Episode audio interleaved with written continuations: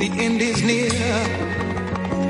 And so I got to face the final curtain. Es la tarde de Dieter, con Dieter Brandau. Es radio. Antes de empezar con las recomendaciones, Sandra, ¿crees Genomic? Cres Genomic, muchas veces hemos intentado adelgazar y luego al final no lo conseguimos. Bueno, pues en Clínicas Cres son expertos en genética nutricional, la nueva forma de perder peso de manera saludable. Su test genético y su unidad especializada en nutrición nos van a ayudar a librarnos de esos kilos de más que tanto nos cuesta eliminar. Están en Madrid, en Zaragoza, en Valencia y en Palma de Mallorca. Pide cita en el 91 445 0004, 91 445 0004 o en clínicascres.com. Don Luis del Pino, buenas tardes. Buenas tardes, Dieter Brandao. ¿Cómo está usted? Pues muy bien, aquí andamos como siempre. ¿Y con qué recomendación nos quiere usted agradar eh, el viernes antes de empezar sin complejos mañana? A hablar del año 1572, donde sucede algo fundamental y que hace que se rompa con las doctrinas aristotélicas de que la bóveda celeste de las estrellas pues era algo inmutable y se pase por fin a considerar la teoría heliocéntrica, la teoría de Copérnico. Y ese, esa cosa fundamental que pasó en 1572 es que de repente, pues imagínese usted la escena, aparece una estrella nueva en el cielo. Eh, por aquel entonces no se sabía qué era eso, pero eh, luego hemos sabido que se trata de una supernova. Explotó una estrella a unos 8.000 años luz de la Tierra y cuando la gente aquí en la Tierra lo vio, pues de repente ve que aparece una estrella enorme, digamos, de visibilidad, de visibilidad eh, enorme que se podía ver incluso durante el día de tan brillante que era y que estuvo viéndose durante 18 meses antes de, de acabar por difuminarse. Y hubo dos personas, una en Dinamarca y otra en España, que hicieron observaciones detalladísimas de aquella estrella. La persona en Dinamarca era Tycho Brahe, al que todo el mundo conoce como gran astrónomo que contribuyó a la teoría, a la aceptación de la teoría de Copérnico, pero hubo un español que aquí en Valencia también hizo unas observaciones extraordinariamente detalladas y que se llamaba Jerónimo Muñoz. ¿Cuál fue el destino de los dos? Pues a Tycho Brahe, el rey de Dinamarca, le regaló una isla y le pagó la instalación de un observatorio.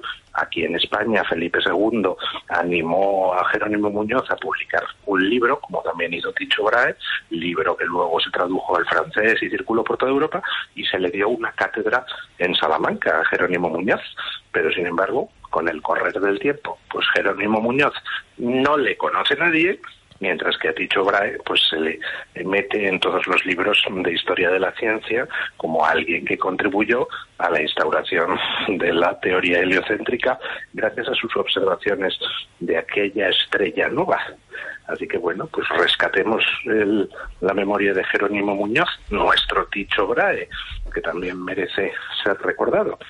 Mm, Tienes que escribir un libro con todas estas recomendaciones que has ido haciendo estos años en la tarde, Luis. Los rescatados, los españoles rescatados del olvido, porque es que siempre es la misma historia, siempre la misma historia. Y, además, eh, te agradezco muchísimo esta sección, Luis, porque eh, no es que nos ayudes a recuperar del olvido a mucha gente, es que para mucha gente directamente se están enterando de ti de hazañas increíbles eh, protagonizadas por compatriotas en otro tiempo, pero que, en fin, no te voy a decir que les hagas una película, eh, ya alguna vez te liaré con Gonzalo García Pelayo. Ya está la familia Bardem en ello. Mira, por gracioso, vamos a escuchar a Fari Josefo, te lo dedico a ti, Luis. Venga. Esta semana que acaba, para ser del mes de julio, ha dado mucho que hablar al estival con tertulio. Se ha hablado de las cositas del vice de la coleta, de cómo al móvil de Dina le ocultaba la tarjeta. Dice que se la retuvo para darle protección, porque la pobre era joven y estaba bajo presión. Y es que los machos de izquierdas, cargaditos de carisma, a la mujer indefensa la protegen de ella misma. E Irene, ¿qué dice Irene, la ministra feminista? Pues calla, porque ella a Pablo nunca jamás le rechista. El feminismo de Irene es someterse a las modas, obedecer a su macho y decir todos y todas. Pero además del machismo, el caso Dina revela que en Podemos hace tiempo que habita la corruptela. Y la defensa de Pablo es la del ventilador. Lo enchufa y toda la mierda la arroja hacia el exterior.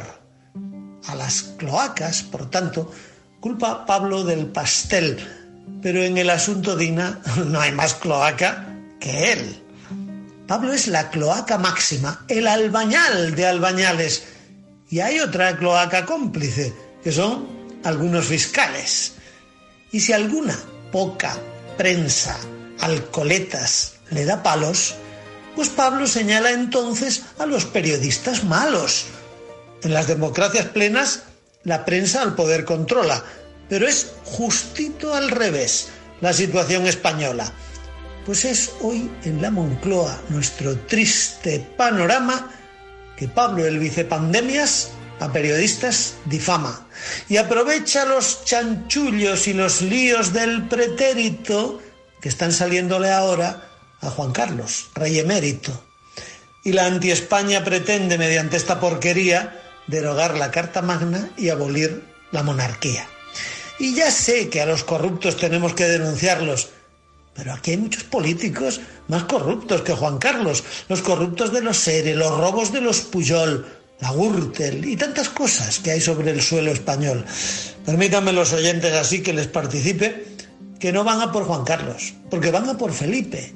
Contra Felipe se hace actualmente esta campaña, pues hay que tumbarlo a él para tumbar luego a España. No le pueden perdonar de ningún modo a este rey que defienda la nación, la Carta Magna y la ley. Los felones no perdonan que les estropeara el plan y se plantara ante el golpe de secesión catalán. Por eso, oyentes, no hay evasiva ni pretexto. Defendamos la nación junto a don Felipe VI y así gritemos en contra de quienes siembran cizaña. ¡Viva la Constitución! ¡Viva el rey! ¡Y viva España!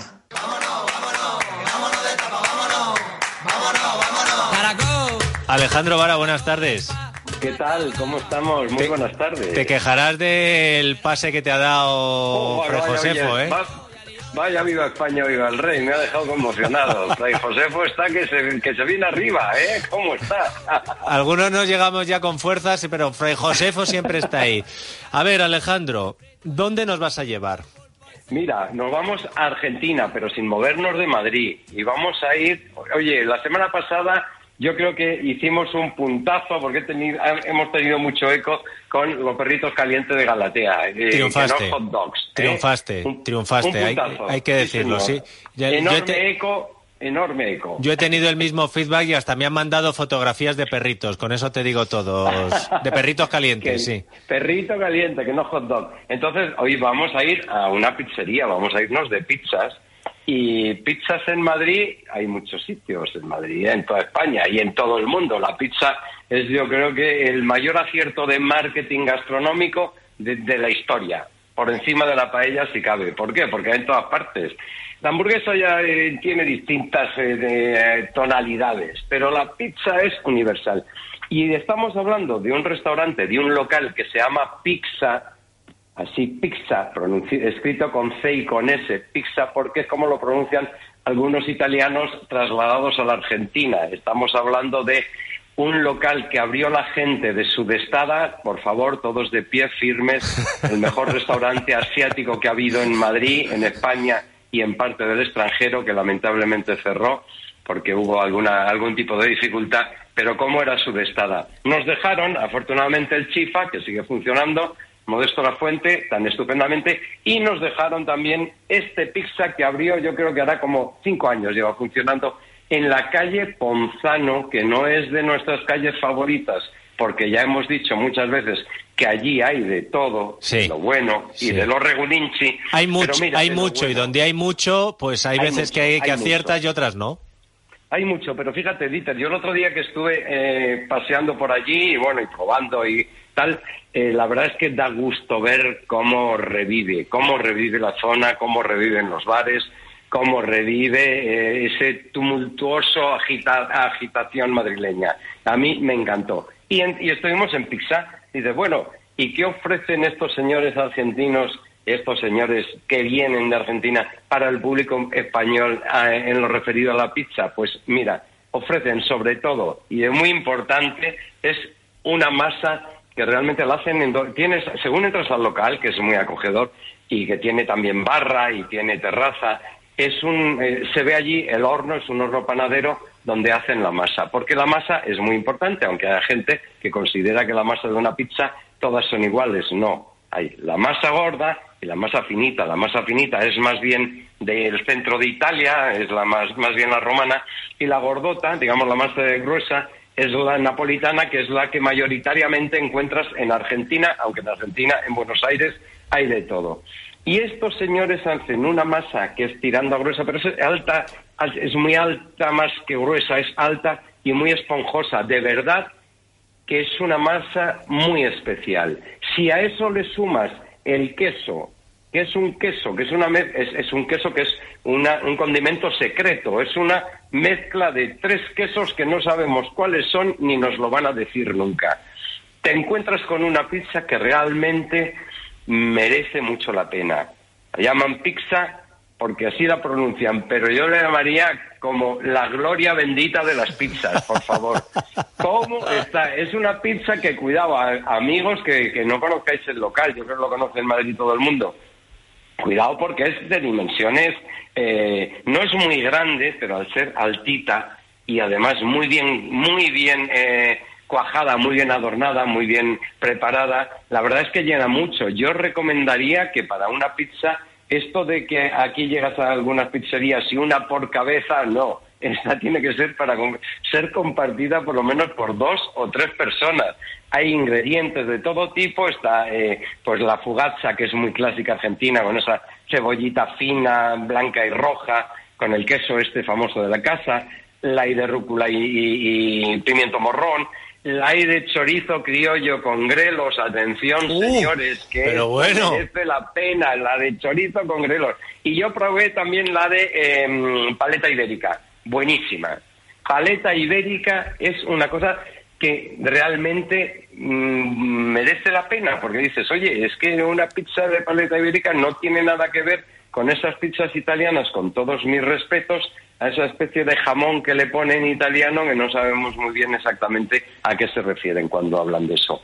Estupendas las distintas variantes. Hay muchas más, por supuesto, pero yo recomiendo que las vayan probando de a poquito pizza, bueno, aparte de la pizza también tienen otras, muy recomendable el viteltoné, que es un, un plato muy, muy argentino, también de origen italiano, una especie de carne de aguja asada que lleva eh, anchoa, atún, distintas cosas, muy bueno pero no, que no, no, o sea, si vais cinco, si vais cinco, entonces puedes pedir el Vitel Toné, que realmente es muy bueno y lo hacen fenomenal, y luego ya la pizza para compartir, pero que no, mm, cuidado que no os confiéis, que no os confiéis que la pizza llena. Está estupenda, el estilo napolitano argentino. Andan muy bien de precio, yo creo que entre 20 y 20 y tantos, teniendo en cuenta que se va a repartir entre tres, o sea, está, mm, está tirado Estamos hablando de la calle Ponzano, no nos olvidemos. ¿eh? es, que, es que, en fin. Y las hay también, eh, hay pizzas también un poquito más grandes, pero yo recomiendo la que, mm, digamos, para compartir, una, un chick to chick o para tres como mucho. Es una, es una variante de lo que conocemos en pizzería y realmente te va a sorprender. Quienes no lo conozcan te va a sorprender. La calle Ponzano, no nos olvidemos. En la calle Ponzano hay de todo. El restaurante Ponzano, por cierto, que el otro día me llamaron y hay que ir a saludarles también, porque es gente que, oye, que se está animando, que pese brote, rebrote, no rebrote, allí lo que sí que se ve es que hay mucho cuidado. Mucho, curro, mucho curro. Curro fundamental, cuidado con la gente, cuidado con la atención, cuidado con cómo están de bien higienizados los locales. Se nota muchísima atención en casi todo Madrid, te diría, Editer, en casi todo Madrid. Aquí se ha pasado muy bien, muy muy mal y ahora se pasa muy bien. Se, se pretende eso, que no tengamos marchas atrás ni sustos. De modo que Pizza, le vamos a poner tres pinchos porque se lo merecen, Muy bien. porque la pizza es un valor universal y estos señores la abordan. Está en la calle Ponzano, número 76, barrio de Chamberí de Madrid, que tanto nos gusta y que está reviviendo, nada de rebrote, reviviendo poco a poco y cada vez más maravilloso. Y hoy como es viernes, pues habrá que ir. Para allá que vamos. Eh, Esta noche nos vemos allí. Y, y ojo, porque cuando Alejandro Vara habla de un argentino, eh, no sé si saben, saben ustedes que este señor estuvo seis años de corresponsal en Buenos Aires, Sandra. Eh, Anda, no lo sabía yo eso. ahí lo llevas, ahí lo llevas. Ahí- Pues entonces es una voz autorizada. Hombre, de Bueno, hecho, Siempre lo es, pero de quiero hecho, decir que con en más Argentina razón. quieren que le haga un barras bravas, pero de las barras de Vara, y, y hemos dicho que, que no. Eh, empezamos Oye, por pues España. Mira, el año pasado, el año pasado que fui con mi hijo a Argentina, porque él es porteño, nació en Buenos Aires, entonces le fui a enseñar dónde, cre- dónde pasó los primeros años de su vida que no habíamos vuelto, no habíamos vuelto. Y entonces, claro que estuvimos en un par de sitios de, ¿Cómo no? pizzeri- de pizzas, por supuesto, de la calle Corrientes. ¿Y qué te voy a contar lo que es aquello? Bueno. Calle Corrientes. Maravilloso, calle Corrientes, sí, señor. Un abrazo, Alejandro. Venga, otro para vosotros. Chao.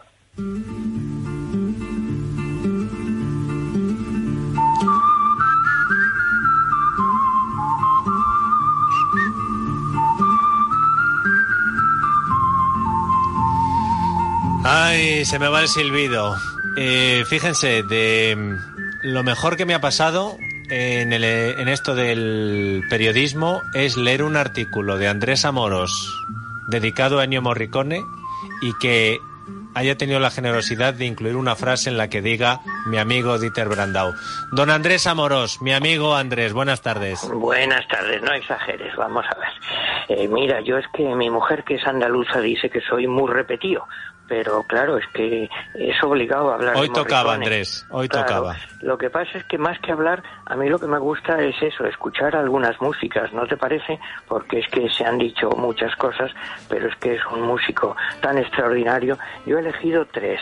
Mira, esta primera que hemos escuchado, por supuesto, es el tema principal de Por un puñado de dólares del año 1964, que es la primera que hace con su amigo Sergio Leone que bueno, en ese momento ni la firman porque creen que, que nada, que va a ser una, una, una birria, una cosa de la serie B o C, y sin embargo se inventan un género nuevo el llamado western spaghetti. Bueno, lo que yo insisto siempre, y no, quiero alargarme de verdad, es que mm, era músico desde niño, era hijo de un músico, quería ser trompetista, y una cosa que no, no lo suele recordar la gente y es evidente, tuvo dos maestros, Mira, estudió con Goffredo Petrassi y John Cage. ¿Y eso qué quiere decir? Sencillamente, Petrassi, el neoclasicismo, John Cage, la vanguardia, es decir, que dominaba todo, absolutamente todo. Y además de eso era un creador que se inventaba unas melodías preciosas y además un innovador porque a él le gusta lo que se solía decir los sonidos de la realidad. Bueno, pero si te parece, escuchamos ya el segundo tema que a ti te toca y a muchos nos toca sentimentalmente de modo especial.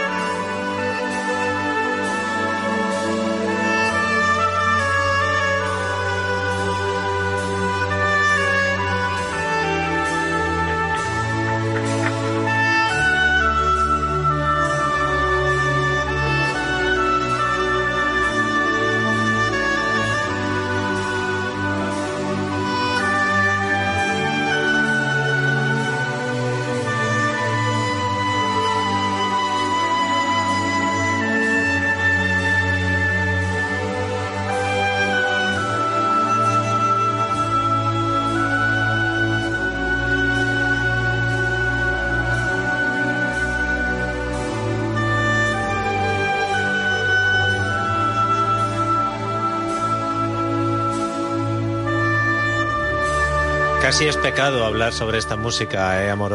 Bueno, yo te iba a decir, es que es mejor callarse y no por vaguería, sabes que yo hablo, no tengo problema, pero es que basta con la música.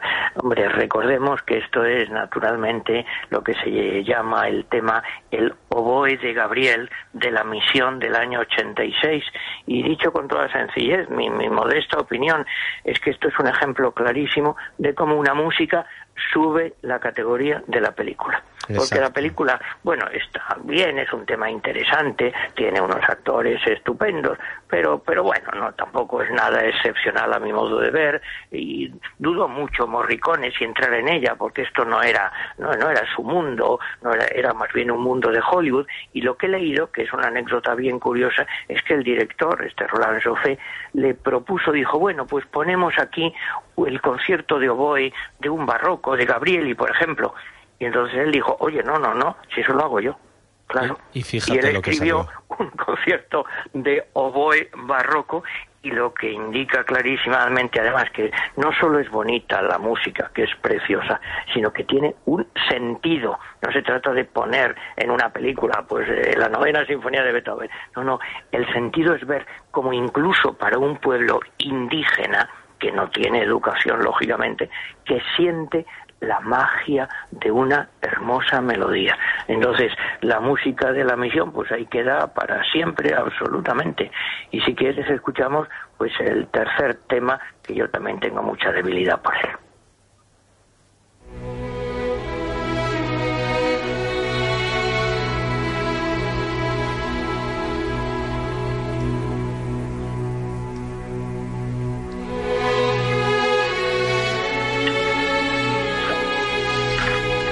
¿Te acuerdas, Andrés, que te dije eh, que me había quedado con las ganas en el concierto de Claro, Morricone que no tocaron Eras ¿Cómo una no? vez en América? Por ¿Cómo favor, el tema de ¿Cómo no? El tema de Débora. Bueno, esto es del año 84, es también de su amigo Sergio Leone, además que estuvo toda la vida, digamos, soñando con esta película, que dejó el padrino por hacerla, y este es tema, hay varias músicas muy hermosas, y música clásica también que utiliza muy bien, pero sobre todo este tema yo siempre cuento que, bueno, hicieron una encuesta entre críticos y dijeron que esta era la más hermosa música de cine compuesta especialmente para el cine, claro, no utilizando un tema mm, clásico. Hombre, ¿es la más hermosa o no? Pues es discutible, pero vamos, que anda por ahí cerca. Y bueno, pues para acabar lo que hay que recordar es que este señor era ante todo un trabajador tremendo, además de un artista, que compuso pues cerca de 500 bandas sonoras. Fíjate qué barbaridad. He estado yo ahí disfrutando, gracias a, a internet. Ahora entra uno y ve una, y otra más bonita, y otra más bonita. Podíamos seguir, fíjate, con Cinema Paradiso. El otro día pues la volví a ver, la Y yo pusieron por también. televisión. Y yo también. Y, bueno, y llorando, pues como siempre, pues claro, y hasta eras una vez en el oeste, o aquí se llamó hasta que llegó su hora, ese final también absolutamente de llorar cuando Claudia Cardinal le, le lleva el agua a los que construyen el ferrocarril. Imagínate la música de Novecento. Bueno, de Days of Heaven, los días del cielo, de los estos odiosos bastardos. Bueno, en definitiva, un músico extraordinario, con formación clásica, con bellísimas melodías y además la innovación suya, entre otras, es que utiliza silbidos, coros, el tic-tac del reloj y el silencio. Claro que decía él que forma parte de nuestra música cotidiana, claro, naturalmente. Entonces, eh, Morricone pues es un músico extraordinario, sobre todo porque creó melodías extraordinarias, muy sentimentales. Yo digo siempre, es una tontería mía, que es nuestro Puccini, que Puccini hoy pues hubiera escrito música para el cine no muy diferente de esta y que lamentamos, claro, la muerte de Morricone, pero como dice una canción, queda la música y queda la música en tu recuerdo y en el mío y en el de millones de personas. Andrés Amoros, muchísimas gracias. Chao. Un abrazo.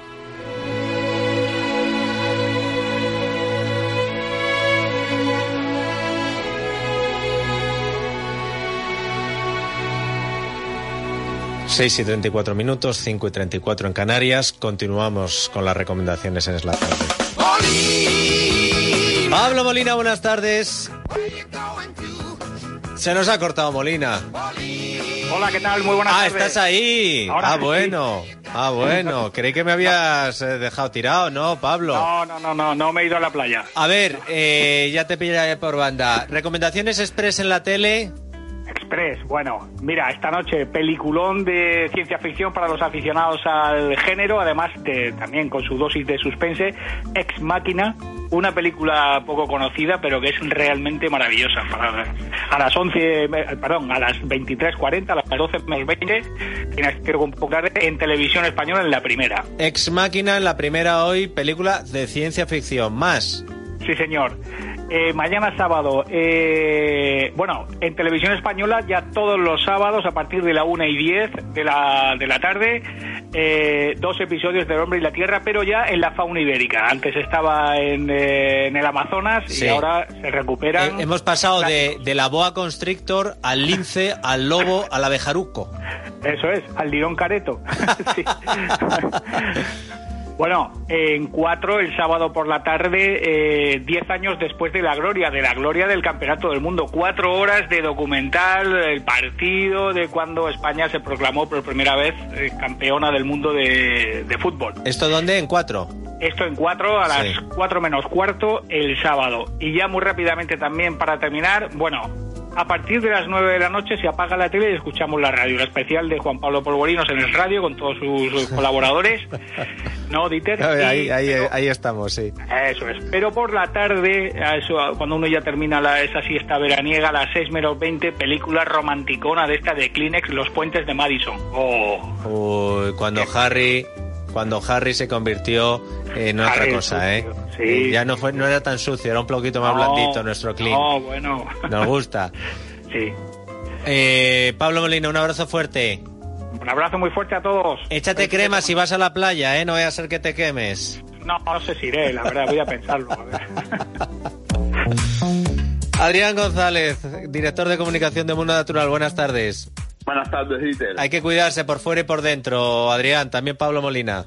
Y si no lo haces tú, nadie lo va a hacer por ti. Por lo tanto, es muy importante tomar medidas, sobre todo estos que tú estás recomendando que se vayan a la playa, que además de cuidarse, pues que también se hinchen a disfrutar, pero que procuren que no se hinche la tripa. Para eso, te recomiendo Simbiolina y Megaflora. Recuperar la flora del intestino evitas que produzcas gases en exceso que muchas veces te puede jugar una mala pasada. Una tripa hinchada, tripa abultada, estéticamente no queda bien, pero complica bastante la digestión, la tolerancia a los alimentos, todo lo que es el estreñimiento del viajero se agudiza. Por eso es muy importante que todos aquellos que tienen esos problemas gastrointestinales que se acuerden una cápsula al día de Simbiolina y Megaflora para resolver esos problemas gastrointestinales. ¿Dónde la compramos, Adrián? Tiendas especializadas para farmacias Mundo Natural, para farmaciamundonatural.es y también en las farmacias de corte inglés. Un abrazo muy fuerte, Adrián. Muchas gracias, adiós. Es la tarde de Dieter, con Dieter Brandau. Es radio.